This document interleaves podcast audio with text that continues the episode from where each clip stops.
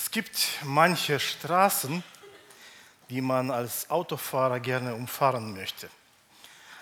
Also wenn jetzt jemand aus dem Süden in den Norden fährt, überlegt sich dreimal, ob er die A45 nimmt. Da ist ja eine Vollsperrung. Ja? Also man versucht dieses Gebiet weitgehend zu umfahren. Oder man weiß, eine Strecke ist zu kurvig und da sind immer Baustelle, vielleicht nehme ich doch eine andere Strecke. Manche Stellen im Meer werden von den Schiffern auch gerne umfahren, weil diese Stellen gefährlich sind.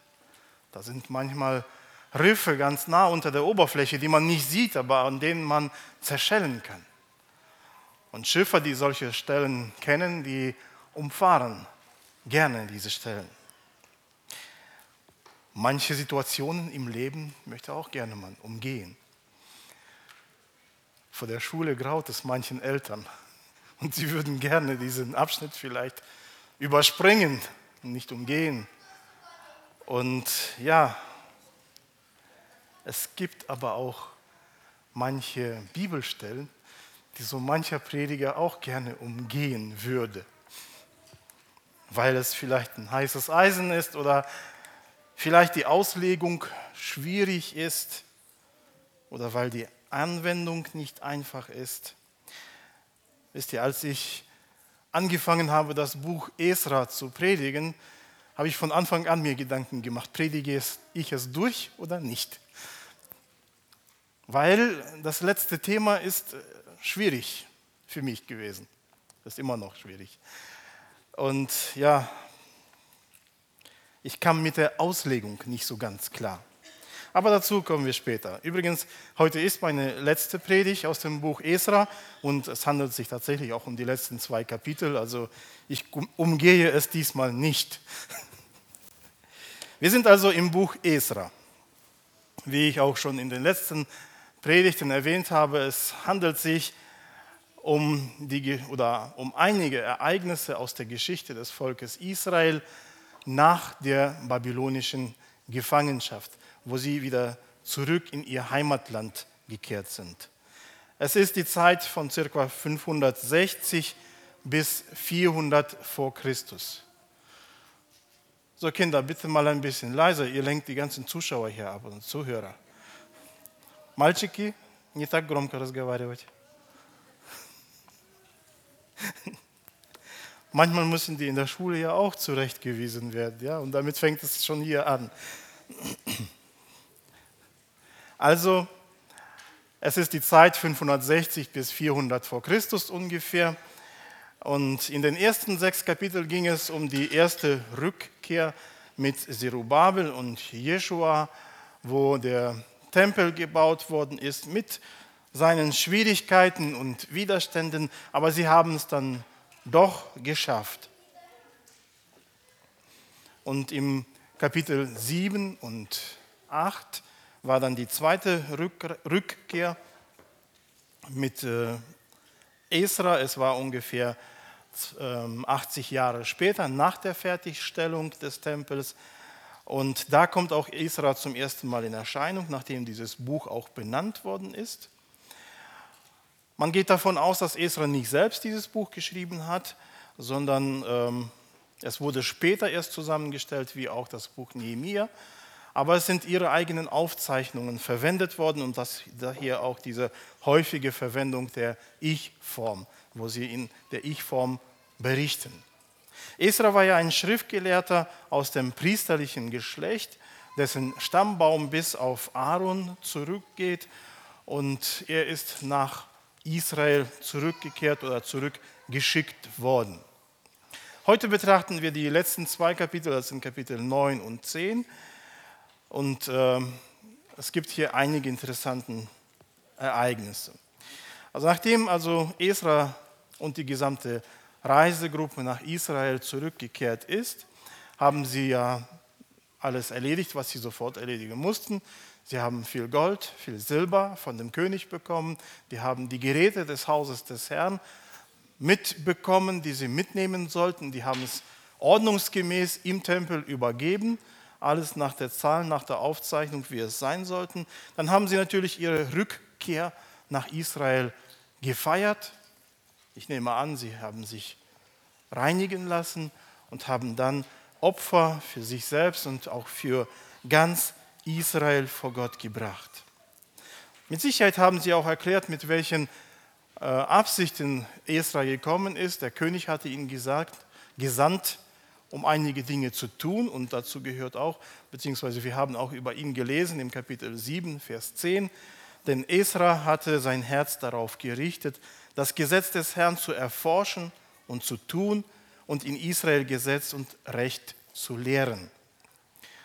Und der König hat ihm auch beauftragt, dieses Gesetz des Herrn in Israel zu lehren, in Israel darzubringen, damit auch das Volk, das einfache Volk, das Gesetz Gottes kennt und dass das Volk auch das Gesetz Gottes erfüllt.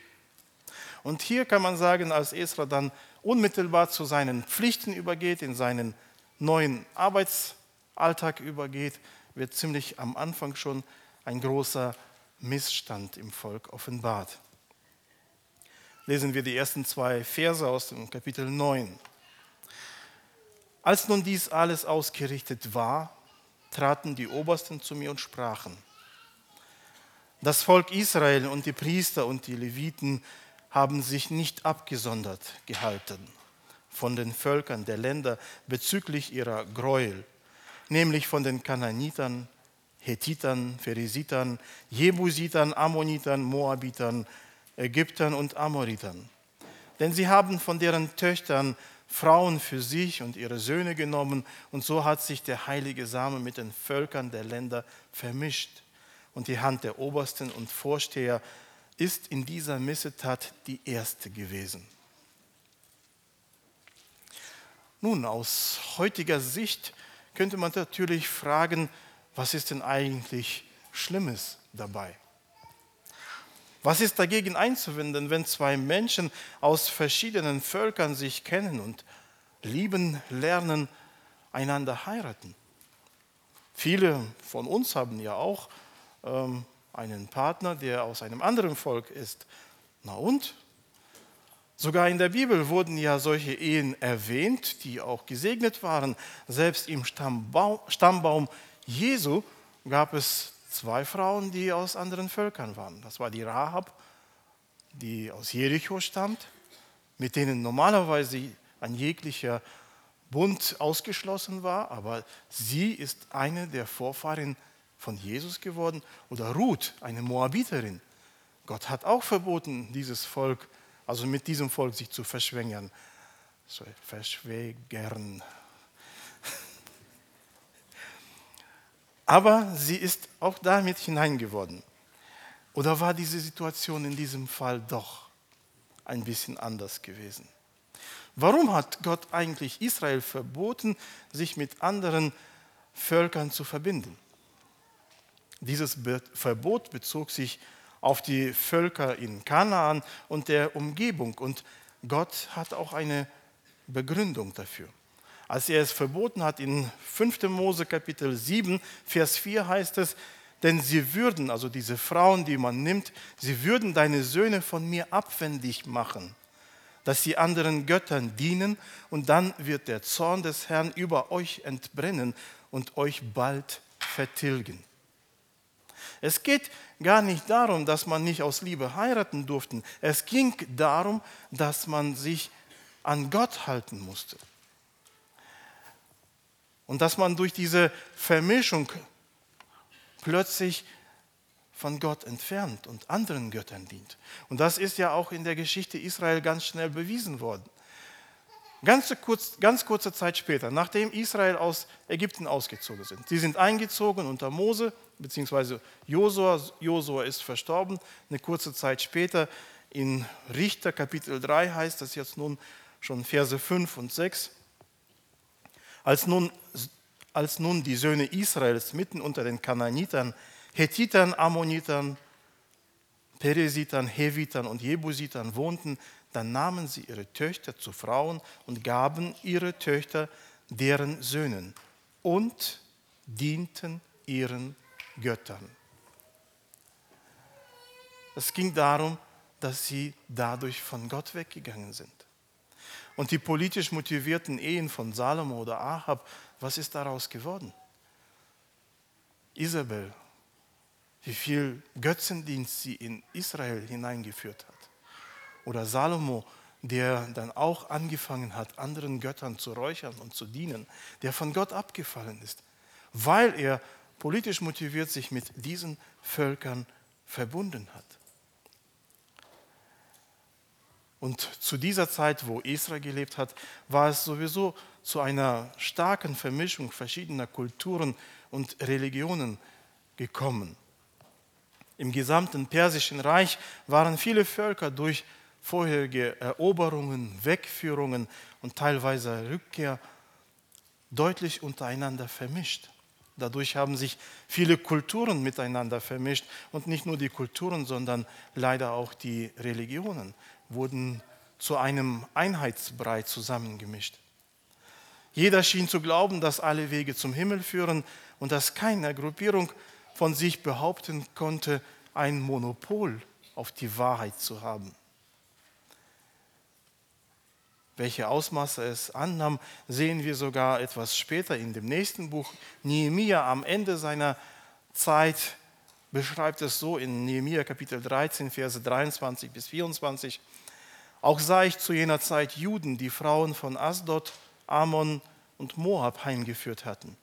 Darum redeten auch ihre Kinder halb asdodisch und konnten nicht jüdisch reden, sondern die Sprache dies, dieses oder jenes Volkes.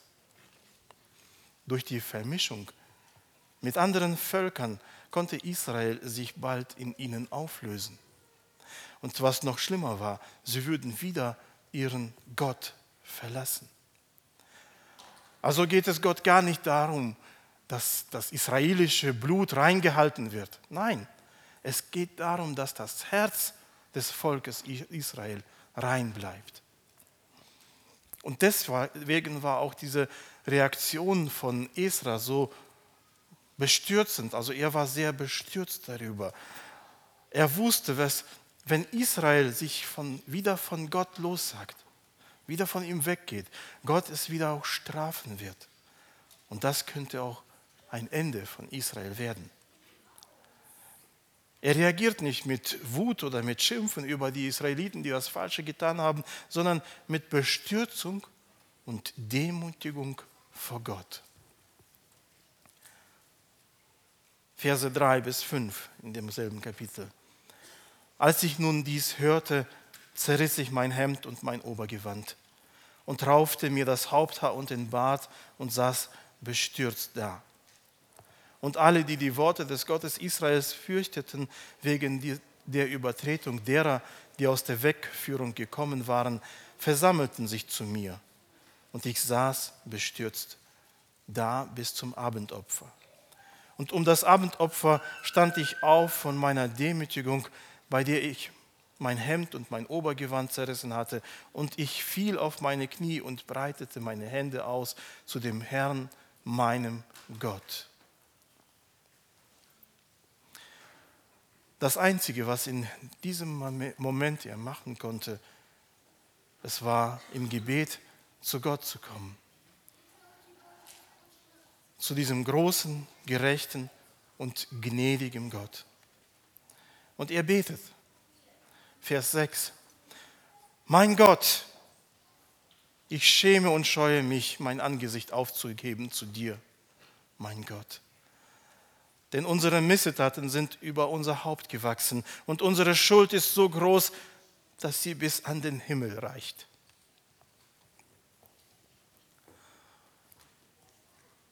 Ich schäme und scheue mich, mein Angesicht aufzuheben. Was wir aus diesem Satz lernen können, ist natürlich, dass wir immer wieder zu unserem Gott kommen können.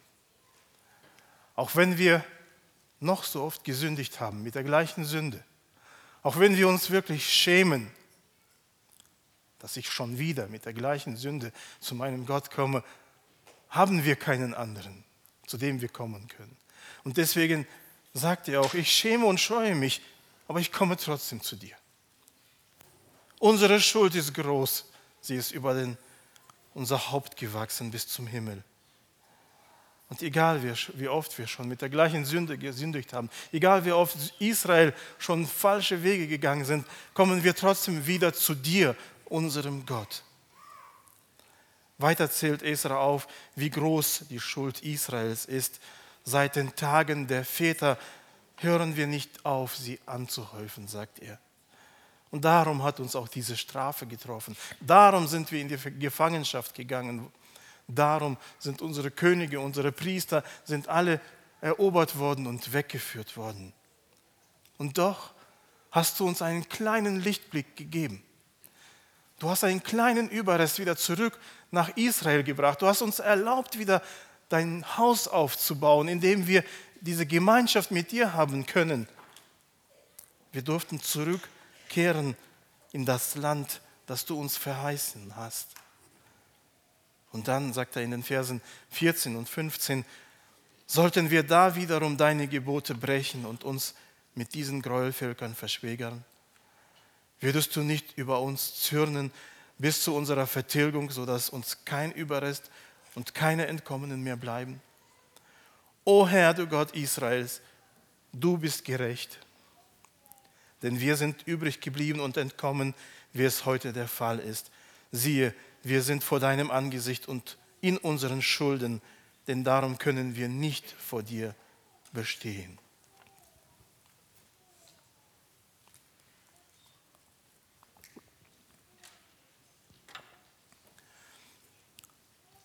Esra betet zu Gott. Das Schöne ist, er betet nicht, guck mal, deine, dein Volk hat sich versündigt. Auch wenn er selbst diese Schuld nicht auf sich geladen hat, schließt er sich dem Volk an und sagt, wir haben vor dir gesündigt. Und er tut Buße im Namen des ganzen Volkes. Und dieses Bußgebet bewirkte eine große Umkehr unter seinem Volk. Alle, die dabei standen, wurden ebenfalls sehr ergriffen und das heißt auch, sie weinten stark. Sie weinten und demütigten sich. Und dann sagte auch einer von denen, es ist noch Hoffnung da. Lasst uns einen Bund schließen mit unserem Gott, dass wir alle Frauen, die von, und die von ihnen geboren sind, hinaustun. Danach wurde ganz Israel versammelt und fast alle wurden sich wirklich einig, dass es eine Sünde war, sich mit den Völkern zu verbinden und dass sie wieder, es wieder gut machen wollten. Und die fremden Frauen und deren Kinder von sich absondern.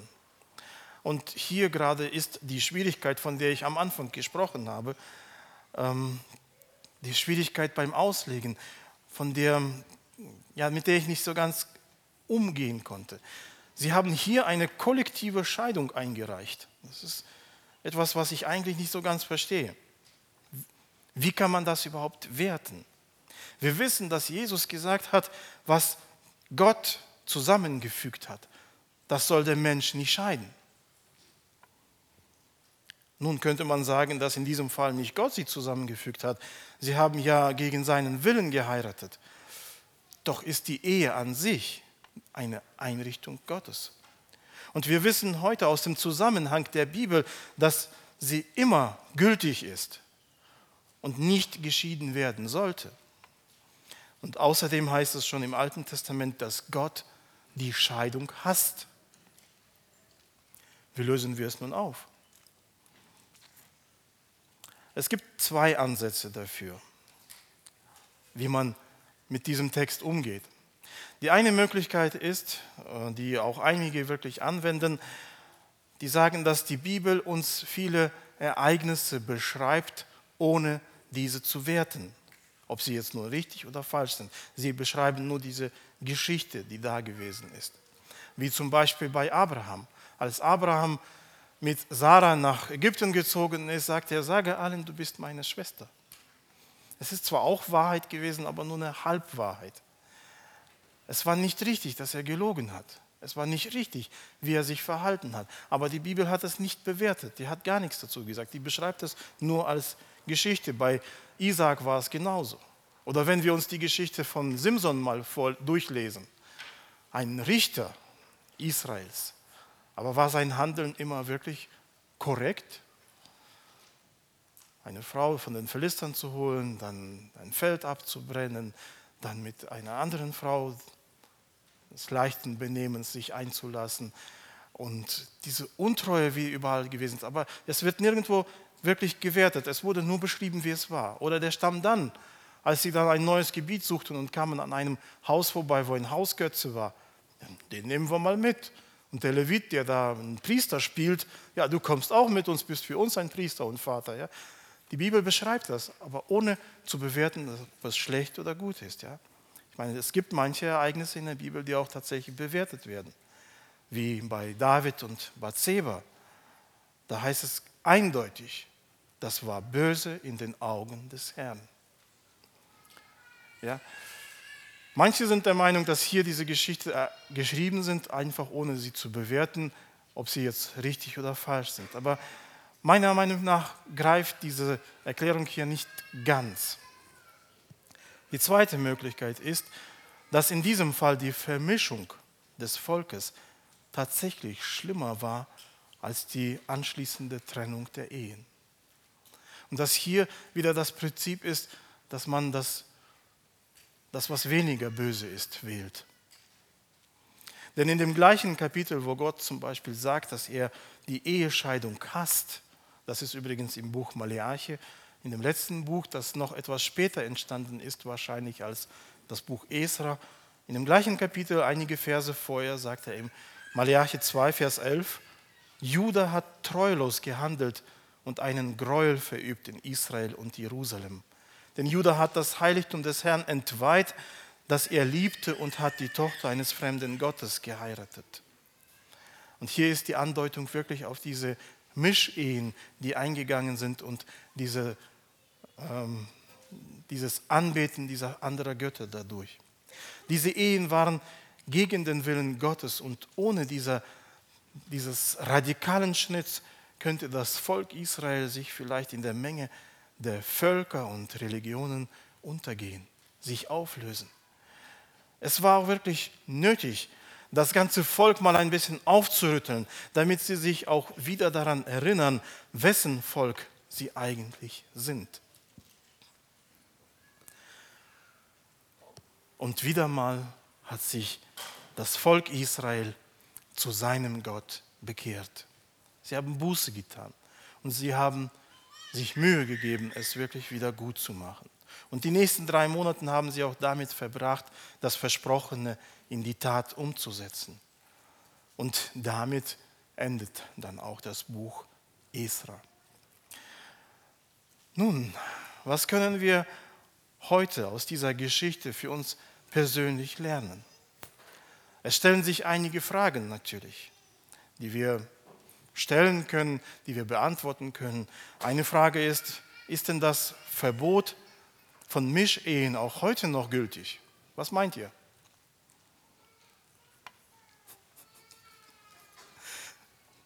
Manche machen so, manche gucken. Ich sage ja.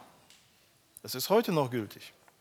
Junge Leute, aufgepasst, die ihr noch nicht geheiratet habt. Aber anders. Unterschiedliche Völker, kein Problem unterschiedliche Hautfarbe, kein Problem. Die einzige und auch die wichtigste Einschränkung, die die Bibel uns macht, es soll im Herrn geschehen. Der gleiche Glaube an unseren Herrn Jesus Christus soll die Grundlage für jede Ehe sein.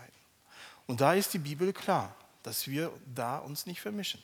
Also wer heiraten will, aus welchem Volk egal, Hauptsache sie oder er glauben an Jesus Christus, sind wiedergeboren und leben mit Gott. Das ist das Kriterium, was wichtig ist. Aus welchem Volk sie sind, das ist vor Gott zweitrangig, vielleicht vor deiner Familie nicht, das weiß ich nicht. In manchen Familien oder früher war es wirklich sehr stark darauf geachtet, dass es am gleichen Volk ist. Aber heutzutage, die Bibel macht diese Einschränkung nicht.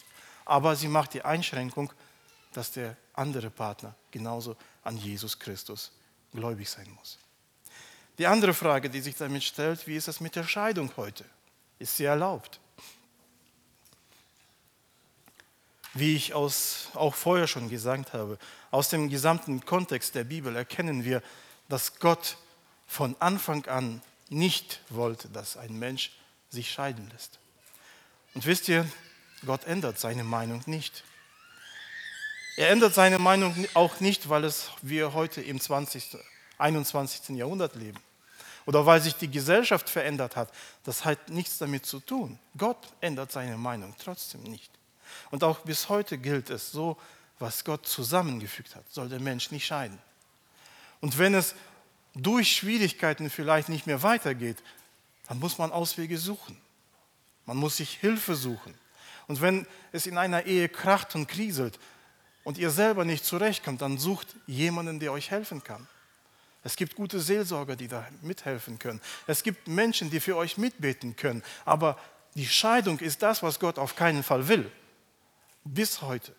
Und das wird sich nicht ändern, nur weil die Gesellschaft sich total verändert hat. Aber außer diesen Fragen lehrt uns diese Geschichte auch noch eine andere sehr wichtige Sache. Gott wollte, dass das Volk Israel und auch wir heute lernen, das Heilige vom Unheiligen zu unterscheiden. Sie sollten den Unterschied zwischen dem Reinen und dem Unreinen lernen und praktizieren. Deswegen waren ja auch diese ganzen Reinheitsgebote, diese ganze Verbote, etwas nicht anzurühren oder etwas nicht zu tun, etwas nicht zu essen, damit sie erkennen oder damit sie lernen, einen Unterschied zu machen zwischen dem, was Gott gefällt und zwischen dem, was Gott nicht gefällt. Und damit sie, das Volk Israel, und damit wir heute der ganzen Welt zeigen können, wie heilig und gerecht und groß unser Gott ist. Und dieses Thema ist zu jeder Zeit aktuell und besonders für uns heute. Warum? Weil heute leben wir. Deswegen ist es für uns heute aktuell. Für die Israeliten war es damals aktuell. Für uns heute ja, auch. Der Wille Gottes ist auch heute für uns, dass wir in der Heiligung leben, dass wir das Heilige von dem Unheiligen unterscheiden. Im Neuen Testament finden wir einige solche Stellen. Zum Beispiel 1. Petrus Kapitel 1, Vers 14 bis 16. Als gehorsame Kinder, das sind wir doch, oder? Ja, Kinder auf jeden Fall. Sind wir auch gehorsam? Als gehorsame Kinder passt euch nicht den Begierden an, denen ihr früher in eurer Unwissenheit dientet, sondern wie der, welcher euch berufen hat, heilig ist, sollt auch ihr heilig sein in eurem ganzen Wandel denn es steht geschrieben, ihr sollt heilig sein, denn ich bin heilig. An einer anderen Stelle heißt das, denn das ist der Wille Gottes für euch, eure Heiligung. Nun, Heiligung oder in der Heiligung zu leben bedeutet nichts anderes, als in der Absonderung zu leben. Dass man auch heute noch unterscheidet zwischen dem, was Gott gefällt und was Gott nicht gefällt. Und dass man sich von dem fernhält, was, Gott, was ihm nicht gefällt.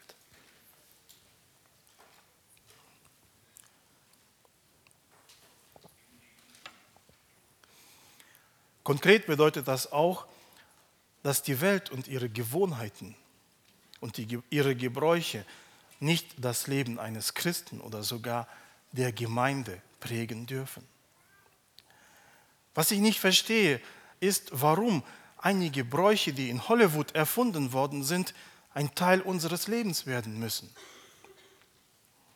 Es gibt vielleicht auch ein paar gute Ideen da, wie man ja, eine Frau umwirbt oder sonst irgendwas. Aber wie viel von dem, was dort in ist oder was in die Welt hineingebracht wird, wird mittlerweile auch für uns zur Tagesordnung. Nur weil in der Welt es üblich ist, ein Junggesellenabschied ausgelassen zu feiern, müssen wir es genauso machen. Mit den gleichen Ausschweifungen. Macht doch mal einen anderen Junggesellenabschied, einen christlichen. Macht genauso, kommt zusammen, macht eine gute Predigt, singt Loblieder, geistliche Lieder und betet intensiv für den Bräutigam oder für die Braut, je nachdem, wessen Abschied das jetzt ist. Das wäre doch ein Junggesellenabschied mit richtig viel Gebet für ihn. Warum müssen wir bei jeder Feier es genauso feiern, wie die Welt es feiert? Warum muss da unbedingt die ganzen Gebräuche davon mit hineinkommen? Und auch viel Alkohol fließen oder Sektempfang geben oder sonst noch irgendwas. Warum können wir nichts Eigenes erfinden, womit wir Gott loben können? Ich meine, es gibt einige Dinge, die vielleicht harmlos sind, aber wenn wir mehr und mehr diese Gewohnheiten in unser Leben übernehmen, warum wirkt die Welt in unserem Leben so stark? Wir vermischen doch uns mit dieser Welt. Und das ist doch das, was Gott nicht wollte. Es ging ihm gar nicht darum, dass einer eine andere Frau liebt aus einem anderen Volk, sie nicht heiraten darf. Ruth die hat Gott angenommen. Die hat gesagt, dein Volk ist mein Volk, dein Gott ist mein Gott. Sie ist zu Gott gekommen und deswegen ist sie im Staumbaum Jesu Christi. Deswegen ist diese Ehe gut gewesen. Und was machen wir, wenn wir uns mit der Welt vermischen, mit den Gebräuchen dieser Welt? Wenn alles, was in der Welt aktuell ist, plötzlich für unser Leben wichtig ist.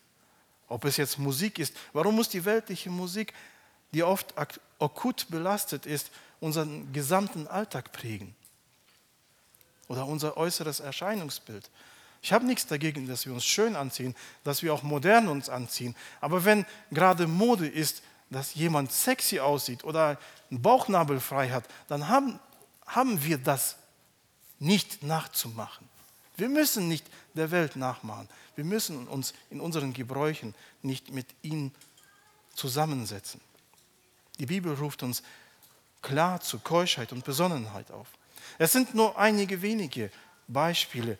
Alles kann und will ich hier gar nicht aufzählen, aber wir haben ja jeder seinen eigenen Kopf. Und vielleicht können wir mal darüber nachdenken, wo vermische ich mein Leben mit dem Leben dieser Welt? Was gefällt Gott noch überhaupt von dem, was ich in meinem Alltag jeden Tag tue? Und was gefällt ihm vielleicht überhaupt nicht mehr? Wir sind Kinder Gottes. Wir sind Kinder des heiligen und großen Gottes. Wir haben uns auf ihn zu richten und nicht auf diese Welt. Übrigens werden wir gemeinsam mit Gott diese Welt richten. Und jetzt versuchen wir ähnlich zu sein. Paulus ermahnt die Korinther und auch uns heute zu einem heiligen Leben. 1. Korinther 6, Verse 14 bis Ich glaube, das ist 2. Korinther gewesen. 2. Korinther, entschuldigt. 2. Korinther 6, 14 bis 18. Zieht nicht in einem fremden Joch mit Ungläubigen. Denn was haben Gerechtigkeit und Gesetzlosigkeit miteinander zu schaffen? Und was hat das Licht für Gemeinschaft mit der Finsternis?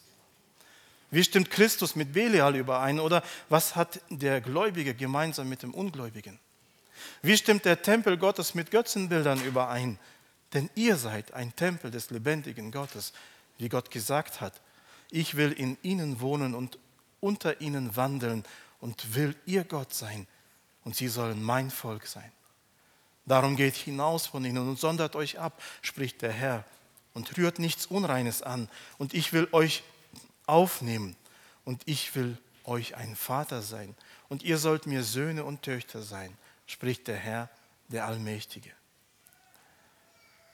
Die Werte in unserer Gesellschaft entfernen sich leider immer mehr und mehr von den Werten Gottes und die er uns in seinem Wort gegeben hat. Lasst uns in allen Bereichen unseres Lebens darauf achten, dass wir nach den Werten unseres Vaters leben. Denn die Belohnung dafür ist groß. Ich will euch Vater ein Vater sein und ihr sollt meine Söhne und Töchter sein.